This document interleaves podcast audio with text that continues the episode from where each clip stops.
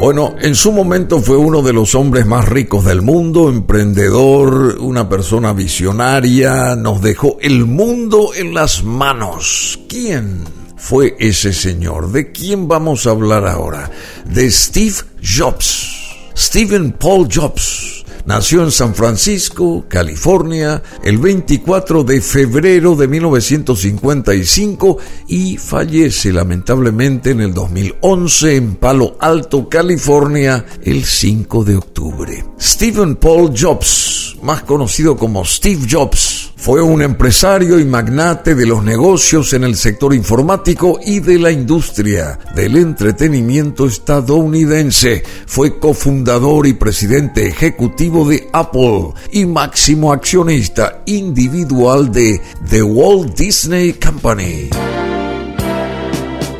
Steve Jobs Nació en San Francisco, California, en 1955, fruto de la relación entre Abdul Fattah Jandali, un inmigrante sirio musulmán, luego doctorado en ciencias políticas, y Joan Carol Schiebel, una estadounidense de ascendencia suiza y alemana, por entonces ellos dos jóvenes estudiantes universitarios que lo entregaron en adopción a una pareja de clase media, Paul Jobs y Clara Hagopian, de origen armenio. Sus padres biológicos se casaron luego y tuvieron otra hija, la novelista Mona Simpson, a quien Steve no conocería hasta la edad adulta. En esa nueva familia Steve creció junto a su otra hermana Patty. Su padre adoptivo, Paul Jobs, era maquinista en la compañía estatal de transporte ferroviario y su madre ama de casa. En 1961 la familia Jobs se trasladó a Mountain View, una ciudad al sur de Palo Alto que empezaba a convertirse en un centro importante de la industria de la electrónica. A Jobs le interesaban bastante la electrónica y los gadgets, razón que le llevó a unirse a un club llamado Hewlett Packard Explorer Club donde ingenieros de Hewlett Packard mostraban a los jóvenes sus nuevos productos, sus invenciones. Fue allí donde Steve vio su primera computadora a la edad de 12 años. Quedó tan impresionado que supo de inmediato que él quería trabajar con computadoras. Ya en la secundaria asiste a charlas de Hewlett Packard. En una ocasión, Steve preguntó al por entonces presidente de la compañía, William Hewlett, sobre algunas partes que necesitaba para completar un proyecto de clase y William quedó tan impresionado que se las proporcionó y le ofreció realizar unas prácticas de verano en su compañía. Steve sería luego contratado como empleado veraniego, coincidiendo allí con Steve Wozniak por medio de un amigo mutuo Bill Fernández. En 1972, Steve Jobs entra en la Universidad Reed College de Portland, Oregon asiste a ella tan solo seis meses antes de abandonarla debido al alto costo de sus estudios. En lugar de regresar a casa, continuó asistiendo a clases como oyente unos 18 meses más, viviendo a base de trabajos con ingresos ínfimos. Curiosamente, sus estudios en caligrafía, enseñada por Robert Paladino, le serían de utilidad cuando diseñara las tipografías del primer Mac. Fundó Apple en 1976, Steve Jobs, junto con un amigo de la adolescencia, Steve Wozniak, con ayuda del ex compañero de Jobs en Atari, Ronald Wayne, en el garage de su propia casa. Sorprendido y presionado por el éxito del Apple II, Jobs obtuvo una gran relevancia pública, siendo portada de Time en 1982. Contaba con 26 años y ya era millonario gracias a la exitosa salida a la bolsa de la compañía a finales del año anterior. La década de los 80 supuso la entrada de potentes competidores en el mercado de los ordenadores personales, lo que originó las primeras dificultades empresariales. Su reacción fue innovar, o mejor dicho, implementar a principios de 1984 su compañía que lanzaba el Macintosh 128K, que fue el primer ordenador personal que se comercializó exitosamente usando una interfaz gráfica de usuario y un ratón en vez de la línea de comandos. Después de tener problemas con la cúpula directiva de la empresa que él mismo fundó, renunció. Jobs vendió entonces todas sus acciones salvo una. Ese mismo año recibía la Medalla Nacional de Tecnología de propias manos del presidente Ronald Reagan, cerrando con este reconocimiento esta primera etapa como emprendedor. Tras abandonar Apple en 1986, Steve Jobs compra por 5 millones de dólares la empresa The Graphics Group, destinando otros 5 más adicionales como inversión, conocida en lo sucesivo como Pixar, una subsidiaria de Lucasfilm especializada en la producción de gráficos por computadores. Steve Jobs empezó a firmar varios acuerdos para producir películas animadas para la compañía Walt Disney. En 1995 se estrenó en los cines Toy Story, el primer largometraje generado completamente por computadora, conseguido con su propio software de renderización, RenderMan. Toy Story fue el mayor éxito de taquilla en 1995 y la primera película del binomio Walt Disney Pixar en ganar un premio Oscar.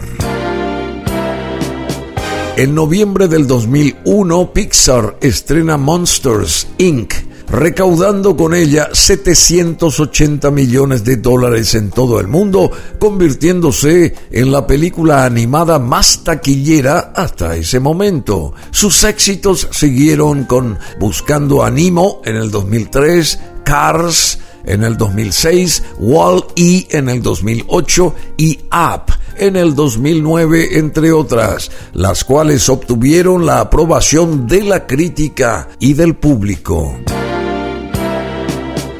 Apple Computer anunció el 20 de diciembre de 1996 la adquisición de Next Software por 400 millones de dólares con el fin de actualizar el sistema operativo de las computadoras Macintosh después del fracaso de la compañía con Copland, un proyecto que nunca llegó a terminarse. Así, Steve Jobs volvió a formar parte de la compañía Apple. Regresó en 1997 Jobs a la compañía Apple que se encontraba en graves dificultades financieras y fue su director ejecutivo hasta el 24 de agosto del año 2011. En ese verano Apple sobrepasó a Exxon como la empresa con mayor capitalización del orbe.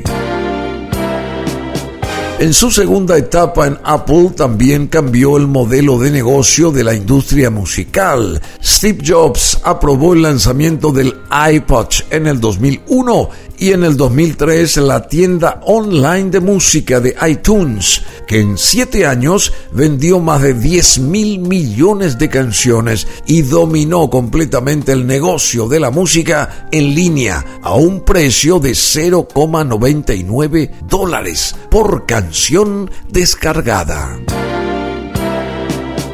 Ya en el 2009 lograba acaparar el 25% de la venta de la música en los Estados Unidos y es la mayor tienda y se convierte en la mayor tienda musical por volumen de ventas de la historia. Según el registro de patentes de los Estados Unidos, 323 patentes, 323 patentes de Jobs figuran a nombre de Apple y la vida privada de Steve Jobs. Cómo fue? Bueno, estuvo casado desde 1991 con Laureen Powell, a quien conoció en la Universidad de Stanford.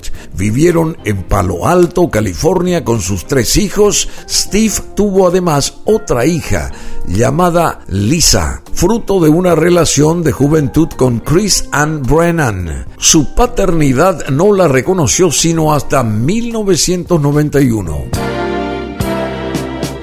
sufrió varios problemas graves de salud también Steve Jobs y en el 2004 se le diagnosticó un cáncer de páncreas, enfermedad que superó tras un tratamiento en una clínica oncológica de California. A pesar de su diagnóstico, Jobs budista y vegetariano, se resistió durante nueve meses a seguir las indicaciones para realizar una intervención habitual en la medicina convencional y en su lugar siguió una dieta especial de medicina alternativa en un intento de acabar con la enfermedad. A principios del 2009 anunció que padecía un desequilibrio hormonal y que debía apartarse necesariamente de la compañía y delegó la mayor parte de sus responsabilidades en Timothy Cook, por entonces jefe de comunicaciones. En abril del 2009 se sometió a un trasplante de hígado y en septiembre de ese mismo año volvió al trabajo. El 17 de enero del 2011, Jobs dejó nuevamente Apple por problemas médicos a poco más de un mes de la presentación del iPad. Mientras tanto, la compañía quedó a cargo de Tim Cook, decíamos. Jobs presentó públicamente el iPad 2 el miércoles 2 de marzo. No obstante, declaró que desde su residencia seguiría ocupándose de las decisiones más relevantes de la compañía, como en efecto ocurrió.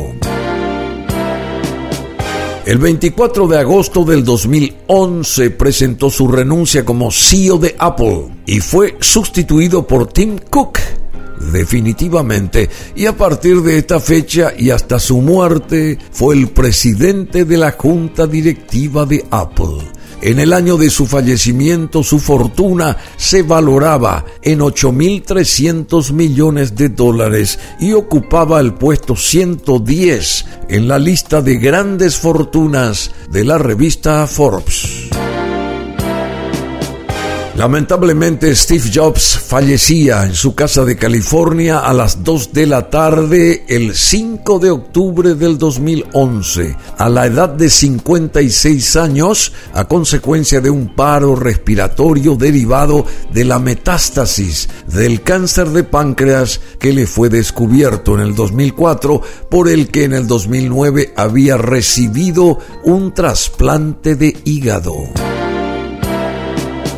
Importantes personalidades declararon su pesar por el fallecimiento de Steve Jobs, entre ellos Barack Obama, presidente 44 de los Estados Unidos, Bill Gates y Paul Allen, cofundadores de Microsoft Windows, Sergey Brin y Larry Page, co-creadores de Google, Steven Spielberg, reconocido cineasta estadounidense, Steve Wozniak, compañero cofundador de Apple, y Mark Zuckerberg, cofundador de Facebook, entre otros. Bueno, Steve Jobs tuvo un montón de reconocimientos. En 1985 fue condecorado con la Medalla Nacional de Tecnología por el presidente de Estados Unidos, Ronald Reagan. El 27 de noviembre del 2007, Steve Jobs fue nombrado la persona más poderosa del mundo de los negocios por la revista Fortune. El 5 de diciembre del 2007, el entonces gobernador de California Arnold Schwarzenegger le incluyó en el Salón de la Fama de California, en el Museo de California de Historia de la Mujer y de las Artes. Steve Jobs en octubre del 2009 fue elegido empresario de la década por la revista Fortune y en diciembre del 2009 también fue elegido director ejecutivo del año por la revista Harvard Business Review por incrementar en 150 mil millones de dólares el valor en bolsa de Apple en los últimos 12 años. Y los premios póstumos, claro, en marzo del 2012 también fue elegido por la revista Fortune como el mejor emprendedor de la historia moderna, seguido por Bill Gates. Y el 24 de febrero nacía Stephen Paul Jobs, Steve Jobs. En su homenaje, este podcast que lo tenemos aquí para ustedes en BM Online.